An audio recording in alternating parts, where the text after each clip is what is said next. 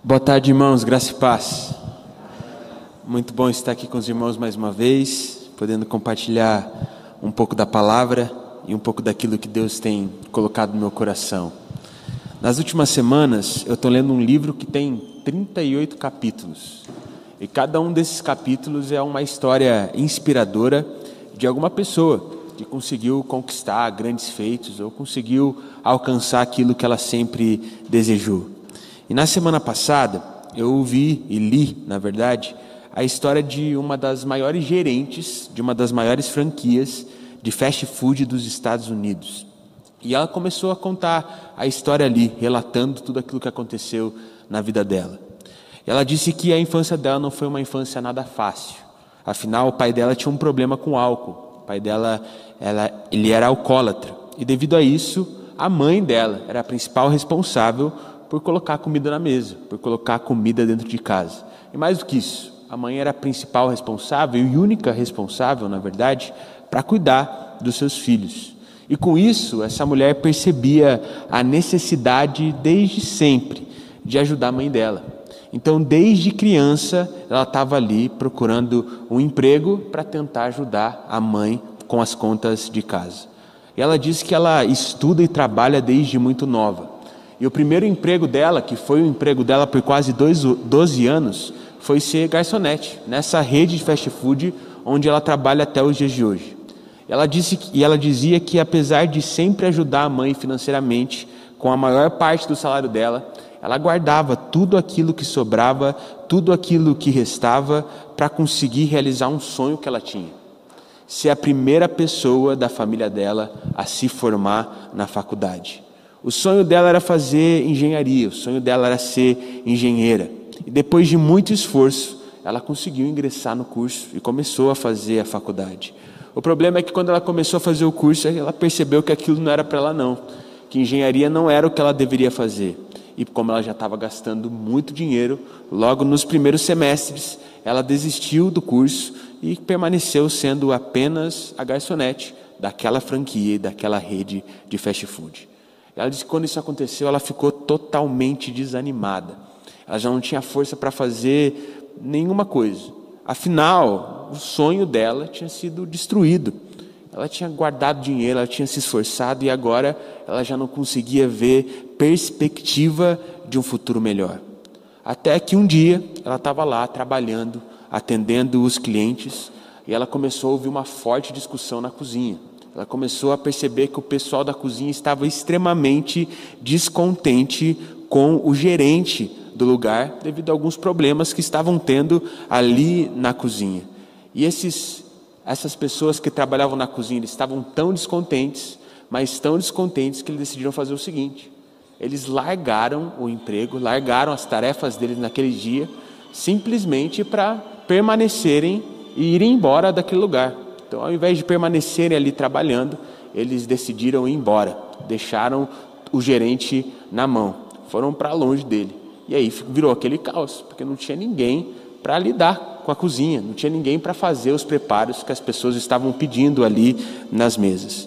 E por isso ele, ela ficou desesperada. E ela começou a perceber que se ela não fosse para a cozinha, arregaçasse as mangas e cozinhasse, ela não ia conseguir servir nada para os seus clientes e por isso foi isso que ela fez. Ela disse que apesar desse dia ter sido um dia muito difícil, muito cansativo, foi nesse dia que ela percebeu o que, que ela nasceu para fazer: resolver problemas e fazer as coisas acontecerem. E o gerente dela, vendo a postura que ela teve, decidiu promover, porque salvou, salvou a vida dele naquele dia. E conforme o tempo foi passando, ela foi se dedicando cada dia mais e se tornou gerente daquele restaurante. Os resultados da sede onde ela trabalhava eram tão bons, tão bons, que ela passou a assumir um cargo de supervisão dos restaurantes da região daquela franquia. E ela foi sendo promovida a ponto de hoje ser uma das funcionárias mais importantes dessa empresa. Quando ela teve essa oportunidade de arregaçar as mangas e trabalhar na cozinha, ela estava num dos piores momentos da vida dela. Ela tinha acabado de ver o sonho dela ser destruído. E ela estava no meio de uma situação ruim, porque os seus companheiros de trabalho tinham abandonado as suas tarefas. O que uma pessoa normal faria? Largaria tudo, desistiria e nem tentaria ajudar o gerente naquela situação. Mas ela decidiu arregaçar as mangas e fez com que aquele momento, mesmo sendo um momento difícil, fosse um momento chave da vida dela e transformasse totalmente a sua realidade. Muitas vezes é no meio do sofrimento, no meio da dificuldade, que nós aprendemos aquilo que nós tanto precisamos aprender. E é justamente a partir dessa reflexão que essa mensagem surge no meu coração. Mensagem essa que eu intitulei com o tema: Quando o ruim é bom. E para que a gente possa refletir sobre isso, eu te convido a abrir a sua Bíblia no livro de Gênesis, no capítulo de número 45. Nós vamos ler do verso 1 ao verso 9. Gênesis capítulo de número 45, do verso 1 ao verso 9. Eu vou ler a palavra na linguagem NVT, espero que os irmãos consigam acompanhar essa leitura junto comigo. Gênesis, capítulo de número 45, do verso 1 ao verso 9, onde a palavra do Senhor diz assim: José não conseguiu mais se conter Havia muita gente na sala e ele disse a seus assistentes: Saiam todos daqui. Assim ficou a sós com seus irmãos e lhes revelou sua identidade. José se emocionou e começou a chorar. Chorou tão alto que os egípcios o ouviram e logo a notícia chegou ao palácio do Faraó. Sou eu, José, disse a meus irmãos. Meu pai ainda está vivo? Mas seus irmãos ficaram espantados ao se dar conta de que o homem diante deles era José e perderam a fala. Cheguem mais perto, disse José. Quando eles se aproximaram, José continuou: Eu sou José, o irmão que vocês venderam como escravo ao Egito. Agora não fiquem aflitos ou furiosos uns com os outros por terem me vendido para cá. Foi Deus quem me enviou adiante de vocês para lhes preservar a vida. A fome que assola a terra dois anos continuará por mais cinco anos, e não haverá plantio nem colheita. Deus me enviou adiante para salvar a vida de vocês e de suas famílias e para salvar muitas vidas. Portanto, foi Deus que me mandou para cá e não vocês. E foi ele que fez, foi ele que me fez conselheiro do faraó, administrador de todo o seu palácio e governador de todo o Egito. Vamos orar mais uma vez? Senhor Deus Pai, nós te agradecemos, Senhor. Te agradecemos porque Tu és um Deus amoroso, um Deus bondoso, um Deus que sempre está conosco. Te agradecemos porque o Senhor é um Deus que tem feito grandes coisas na nossa vida e ainda faz todos os dias por nós, Pai. Portanto, nós te pedimos para que nessa tarde o Senhor venha fazer um pouco mais, Pai. O Senhor quebrante os nossos corações de forma que essa palavra possa fazer vida em nossos corações, para que mesmo em meio ao sofrimento, possamos glorificar o Seu nome ao sermos transformados cada vez mais em pessoas como Jesus. Esse é o nosso pedido e essa é a nossa oração. Em nome de Jesus, amém. Irmãos, eu acredito que a partir desse texto nós podemos aprender três coisas. E a primeira coisa que a gente pode aprender a partir desse texto de Gênesis é a seguinte: o sofrimento é um ótimo professor. Uma das coisas que eu acho mais interessantes nesse texto é o que José fala logo após revelar a sua identidade para os seus irmãos. Ele simplesmente olha para eles e diz o seguinte: Não fiquem aflitos uns com os outros por terem me vendido para cá. Foi Deus que me enviou para que pudesse salvar vocês e muitas vidas. Irmão, você já imaginou o sentimento de José ao ser vendido pelos seus próprios irmãos? Você já pensou o tanto de sofrimento que José teve na vida dele, o tanto de sofrimento que ele teve que passar devido a essa atitude horrível que os irmãos dele tiveram? Se tem alguém que tinha motivos para ter mágoa de alguém, esse alguém era José em relação aos seus irmãos. Mas ele era tão temente, mas tão temente a Deus, que ele sabia que o motivo dele ter enfrentado tanto sofrimento ia fazer com que era fazer com que ele se tornasse uma bênção na vida da sua família, dos seus irmãos, do seu pai posteriormente. Ou seja, José em nenhum momento culpava os seus irmãos pelo seu sofrimento, mas reconhecia que o sofrimento que ele enfrentou, que havia sido permitido por Deus, tinha um propósito muito maior do que a sua dor e do que a sua mágoa. E são poucos, pouquíssimos que teriam essa atitude que José teve. São poucos que se sentiriam como José se sentiu. São poucas pessoas que conseguem enxergar no sofrimento alguma graça. São poucas pessoas que conseguem perdoar os outros pelos erros que eles cometeram. Mas, ao mesmo tempo, nós ouvimos, ouvimos muitas histórias de pessoas que, a partir de um período de sofrimento que enfrentaram, começaram a mudar as suas vidas. Nós conseguimos perceber que muitas vezes é o sofrimento e é no sofrimento que nos é revelado quem são os nossos verdadeiros amigos. É no sofrimento que nos é revelado quem realmente nos ama. Muitas vezes é no sofrimento que nos é revelado o nosso propósito, a nossa missão. E na maioria das vezes é no sofrimento que nós aprendemos aquilo que nós tanto precisamos aprender. Diante disso, o nosso olhar para o sofrimento deveria ser agradecer e não lamentar. Afinal, o sofrimento pode nos ensinar muitas e muitas coisas. E sabe, irmãos, eu já preguei isso algumas vezes. Só que ao mesmo tempo, muitas vezes eu percebo que isso pode parecer um pouco indelicado para algumas pessoas que estão passando por um sofrimento muito grande. Porque não é fácil ouvir isso. Não é fácil a gente ouvir que a gente tem que agradecer pelas nossas dificuldades. Não é fácil a gente ouvir que a gente tem que agradecer em relação aos nossos sofrimentos. Não é fácil a gente ouvir que a gente tem que agradecer por um luto, por um problema familiar que estamos enfrentando, pelo desemprego, pela doença e por aí vai. Por isso, hoje, nessa tarde, eu não vou te convidar a agradecer pelo sofrimento, mas eu gostaria de te convidar a agradecer pelo Deus que você tem. Eu queria te convidar a agradecer pelo Deus que te sustenta, mesmo em meio ao sofrimento. Eu queria te convidar a agradecer ao Deus que se mantém ao seu lado, mesmo em meio a tantas dificuldades. Eu queria te convidar a agradecer a um Deus que enxuga suas lágrimas e que te dá forças. Eu gostaria de te convidar a agradecer a um Deus que te abraça e que te ensina, mesmo em meio a tanta dor.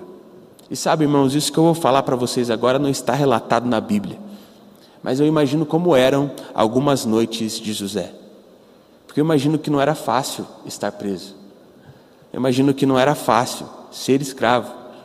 Eu imagino que muitas noites, quando José estava se ajeitando para dormir, ele deve ter chorado. Ele deve ter feito algumas orações em que o coração dele estava totalmente quebrantado.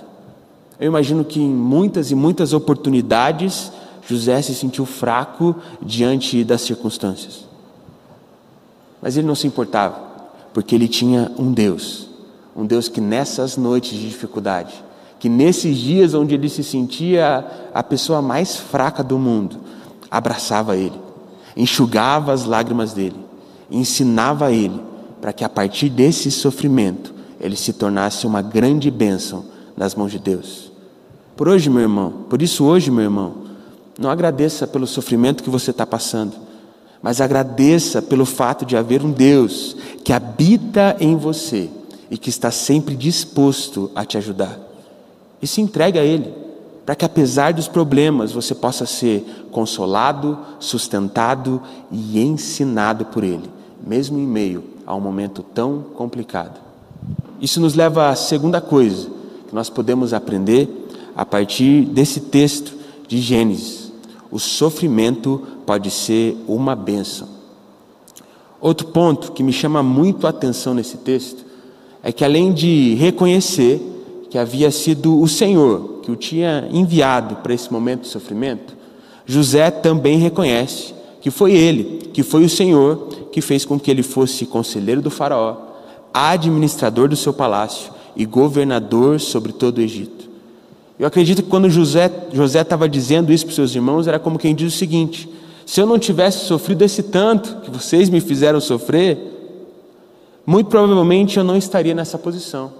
E se eu não estivesse nessa posição, o mundo inteiro estaria passando fome.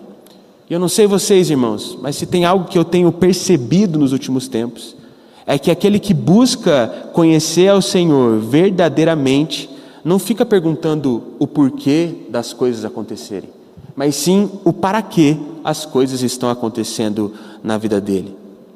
Às vezes a gente realmente acha que o que vai nos dar segurança é ter todas as respostas, mas o que realmente nos traz segurança de verdade é confiar em Deus mesmo sem saber todas essas respostas. Acredite, meu irmão, saber todas as coisas não chega nem perto do sentimento que é estar totalmente entregue nas mãos daquele que sabe todas as coisas. José não ficou perguntando durante sua trajetória o porquê que ele tinha sido vendido como escravo. José também não ficou se perguntando durante a sua caminhada o porquê que as coisas estavam indo mal. Não. José simplesmente se entregou totalmente a Deus e à sua função. E por ter se entregado totalmente ao Senhor, ele era tão bem sucedido a ponto do, do dono dele, de Potifar, colocar sobre ele a administração de todos os bens. Porque ele conseguia perceber que José era alguém diferente, que José era governado pelo Senhor e que tudo que José fazia dava certo. José também não ficou perguntando por que, que ele tinha sido preso injustamente. Não, na condição em que ele estava, ele se entregou totalmente a Deus e à sua realidade. E se tornou um presidiário tão exemplar, a ponto dos guardas confiarem nele para que ele pudesse realizar várias e várias tarefas. E por isso José se tornou uma benção. José se tornou uma benção não porque sabia todos os porquês das coisas que aconteceram na sua vida. José se tornou uma benção porque ele se entregou a Deus, apesar de não saber todas as coisas e apesar de todo esse sofrimento. Portanto, hoje, meu irmão, não fique perguntando para Deus o porquê das coisas estarem acontecendo na sua vida. Não fica perguntando para Deus o porquê do luto, o porquê aquela pessoa que você tanto amava acabou falecendo. Não fique perguntando o porquê, mas se entregue a Deus para que Ele possa te consolar. Portanto, hoje, meu irmão, não fique perguntando o porquê você está tanto tempo desempregado. Não. Se entregue a Deus para que Ele possa direcionar os seus próximos passos. Por isso, nessa tarde, meu irmão, não fica perguntando o porquê as coisas não estão acontecendo da forma como você queria, ou porque alguém na sua casa não está trilhando os caminhos do Senhor, porque o seu filho está desviado. Não fique perguntando o porquê, mas se entregue totalmente a Deus. Busque a Ele para que você possa ser um agente de transformação na vida do seu filho. Não pergunte os porquês, só se entregue a Deus, que Ele vai te consolar te sustentar e te orientar. E você vai agradecer no final das contas por todo esse momento de dificuldade que você tem enfrentado. Isso nos leva à terceira e última coisa que nós podemos aprender a partir desse texto de Gênesis. Quem tem vida com Deus encontra alimento mesmo em meio à seca. Outro ponto que eu acho muito interessante na história de José é o momento em que ele interpreta os sonhos do faraó. E nesse momento que eu consigo notar é que ele tinha tudo para se vangloriar, ele tinha tudo para se achar o máximo, ele tinha tudo para se mostrar ali para o faraó e para todas as pessoas que estavam ouvindo a interpretação dele. Ele tinha tudo para fazer isso ou algo do gênero. Mas na verdade o que ele faz é glorificar Deus, porque ele deixa bem claro: foi Deus que me revelou essas interpretações.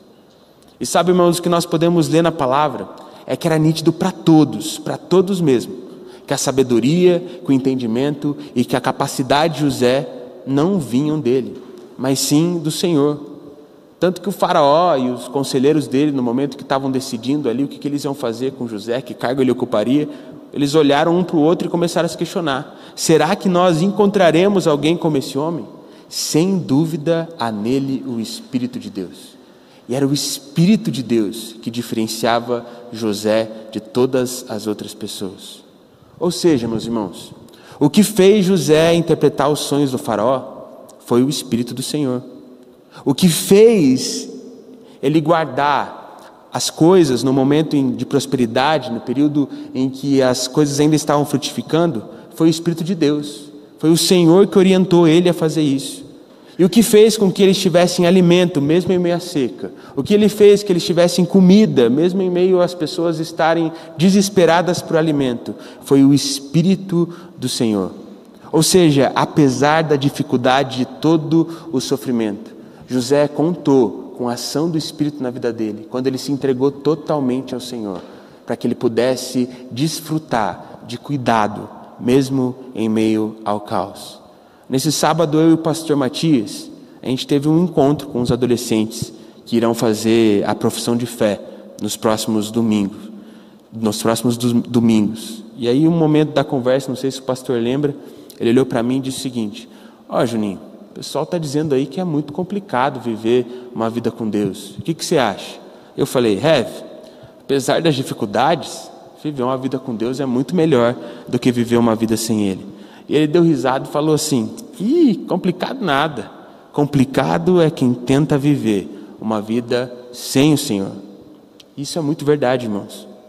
Complicado é a vida de quem não tem um Deus para consolar. Complicado é a vida de quem não tem um Deus para abraçar ele nos momentos difíceis. Complicado é a vida de quem não tem um Deus para ajudá-lo nem para sustentá-lo. Complicado é a vida daquele que não se entrega nas mãos de Deus no meio do sofrimento, achando que vai conseguir suportar toda essa dor sozinho. No domingo, o domingo foi um dia muito especial para mim, de verdade, muito especial mesmo, um dia que eu nunca vou esquecer. Não sei se todos os irmãos assistiram, acompanharam online, mas foi a primeira vez que eu batizei alguém. E no domingo não tinha caído a minha ficha ainda. não sei se os irmãos sabem, mas antes do culto e durante o culto é uma correria muito grande. Tem a liturgia, quem vai fazer o quê, tem a questão das transmissões, então parece que meia hora passa em cinco minutos e você fica correndo ali. Então não tinha caído minha ficha, que eu tinha batizado duas pessoas, né? E eu lembro que eu cheguei em casa, né? Fui depois lá no Pilarzinho junto com o Bira, pregamos lá. E aí no outro dia quando eu acordei, o João Vitor, um amigo nosso que é membro aqui da igreja, ele me mandou uma foto do momento do batismo que eu acho que a Raquel, a esposa dele, tinha tirado. Na hora que eu olhei aquela foto e eu vi o que, que eu estava fazendo, eu comecei a chorar. Mas eu chorei de um jeito. E eu não conseguia dizer nada. Eu não conseguia orar, eu não conseguia falar. Meus irmãos estavam em casa, a hora que eles olharam o jeito que eu estava, eles ficaram até, acharam até meio estranho. E eu lembro que naquele momento tudo que eu consegui fazer é agradecer a Deus. As únicas palavras que saíam na minha boca eram obrigado. Obrigado, Deus. Obrigado pelas bênçãos que você tem me dado. Obrigado porque você tem cuidado de mim. Obrigado porque seu Senhor só tem me mandado coisa boa nos últimos tempos. Mas naquele momento, eu também lembrei de muita coisa ruim. E eu agradeci a Deus por essas coisas ruins. Naquele momento, eu também lembrei de todo o sofrimento que eu tinha passado. Mas eu agradeci a Deus. Naquele momento, eu já percebi várias e várias coisas que tavam, já tinham acontecido na minha vida e que Deus tinha me sustentado, que Deus tinha me ajudado. Mas mesmo assim, tudo que eu conseguia fazer não era perguntar o porquê essas coisas aconteceram. Eu só conseguia agradecer, porque eu lembrava e sabia de que todas aquelas coisas me fizeram chegar até aquele momento. E a única coisa que eu consegui fazer, a minha oração, foi: Deus, eu já me entreguei, o Senhor sabe que eu sou 100% seu. Só que quanto mais eu te conheço, e quanto mais o Senhor se revela a mim, mais eu quero me entregar. Por isso, hoje, mais uma vez, eu faço uma oração de entrega, porque o meu coração é totalmente seu e tudo que eu sou é seu também. Porque, sabe, irmãos, quando a gente tem esse coração, quando a gente está caminhando lado a lado com Deus, até o que é ruim se torna bom, pois todas as coisas cooperam para o bem daqueles que amam a Deus. Portanto, nessa hora, meu irmão, eu queria te convidar a entregar para o Senhor o que você precisa entregar. Queria te convidar a entregar para o Senhor as suas dificuldades. Eu queria te convidar a entregar para o Senhor o que está fazendo você sofrer nesse momento. Eu gostaria de te convidar a entregar para o Senhor tudo aquilo que tem incomodado o seu coração. Mas principalmente, nessa tarde, eu gostaria de te convidar a se entregar a Ele. Muitas vezes a gente só entrega situações, mas não se entrega ao Senhor. Muitas vezes a gente só entrega as dificuldades, mas não se entrega a Ele. Mas a verdade é que nós só desfrutamos da paz dele mesmo ao sofrimento quando nós nos entregamos ao Senhor. Porque quando nós nos entregamos ao Senhor, Ele nos consola, Ele nos abraça, Ele nos sustenta, Ele nos orienta, Ele nos guia. Portanto, eu não sei qual é a sua dificuldade. Mas entregue ela para o Senhor. Mas tenha plena certeza que o que mais você precisa fazer nessa tarde e todos os dias da sua vida é se entregar a Deus, para que você se torne uma bênção, apesar do sofrimento, assim como aconteceu na vida de José. Portanto, nesse momento eu vou fazer uma oração. Eu gostaria que você fizesse a sua também enquanto eu faço a minha. Que você nominasse mesmo para o Senhor o que tem te incomodado. O nome do seu filho, o nome do seu amigo, o nome do seu primo. Qual é a sua doença, qual é o seu problema. Eu queria que você falasse para o Senhor o que tem te incomodado. Eu falo, Pai, eu entrego essa questão nas suas mãos. Mas que nessa oração, a parte principal, você fala, mas Pai, além de entregar todas essas coisas, eu me entrego. Para que você faça com que tudo isso coopere para o meu bem. Não porque eu quero o meu melhor, mas porque eu quero o seu melhor para a minha vida. Faça essa oração com toda a sua força e com todo o seu coração. Vamos orar? Senhor Deus Pai, nós te agradecemos, Senhor. Te agradecemos porque Tu és um Deus maravilhoso, Pai. Tu és um Deus que nos ama, um Deus que nos abraça, um Deus que nos sustenta, um Deus que está conosco em todo o tempo, todos os dias das nossas vidas, Pai. E por isso nós te agradecemos, Pai. Por isso hoje nós colocamos tudo em Suas mãos, Pai. Nós te entregamos todos os nossos problemas, todas as nossas questões, todos os nossos conflitos, tudo aquilo que nos incomoda, Pai. Nós entregamos em Suas mãos, Pai. Mas mais do que isso, hoje nós queremos nos entregar. Nós não sabemos os porquês, mas nós não ligamos dos porquês, Pai, porque o Senhor sabe todas as coisas e nós nos entregamos a Ti. Nós queríamos ter todas as respostas, Pai, mas nós nos contentamos sabendo que o Senhor tem todas as respostas. Por isso, Pai, hoje nós não queremos entregar apenas as nossas coisas, nós queremos entregar tudo que nós somos, para que o Senhor venha fazer algo em nosso viver. Nós queremos desfrutar do Seu cuidado, nós queremos desfrutar da Sua paz, nós queremos desfrutar de tudo aquilo que o Senhor tem para nós não pela nossa força, não pelo nosso esforço, mas por sabermos que tudo que nós precisamos fazer é nos entregar. Por isso nós nos entregamos de coração, Pai. Te agradecemos por tudo aquilo que o Senhor tem feito, mas te pedimos, Pai, vem nos consolar mais uma vez, vem nos levantar mais uma vez, vem nos sustentar mais uma vez. Porque hoje nós entendemos que não são apenas por períodos difíceis que o Senhor vai nos sustentar, mas que o Senhor nos sustenta em todo o tempo. Por isso eu te peço, Pai, por cada irmão que está aqui nessa tarde, Pai, por cada pessoa que veio esse culto, por cada pessoa que está assistindo esse vídeo através do YouTube, Pai, através do Facebook, que o Senhor nos abençoe, Pai, que o Senhor nos ajude a confiarmos no Senhor, para que o Senhor venha fazer todas as coisas que a gente não tente, Pai, fazer as coisas pela nossa própria força, pelo nosso próprio entendimento, mas que o Senhor venha operar em nós algo extraordinário, algo maravilhoso. Por isso, Pai, hoje nós te pedimos, vem fazer algo em nosso viver, Pai. Vem nos auxiliar no sofrimento, mas mais do que isso, usa o sofrimento de acordo com a Sua vontade. Nós não nos importamos com o sofrimento, nós não nos importamos com sofrer, porque sabemos que se tivermos o Senhor do nosso lado, nós iremos vencer todas as coisas, Pai. Portanto, nós te pedimos, Pai, cumpra com seus propósitos nas nossas vidas, mas que possamos cada dia mais desfrutarmos do seu cuidado, por nos entregarmos ao seu amor. É isso que nós te pedimos, Pai. Em nome de Jesus. Amém.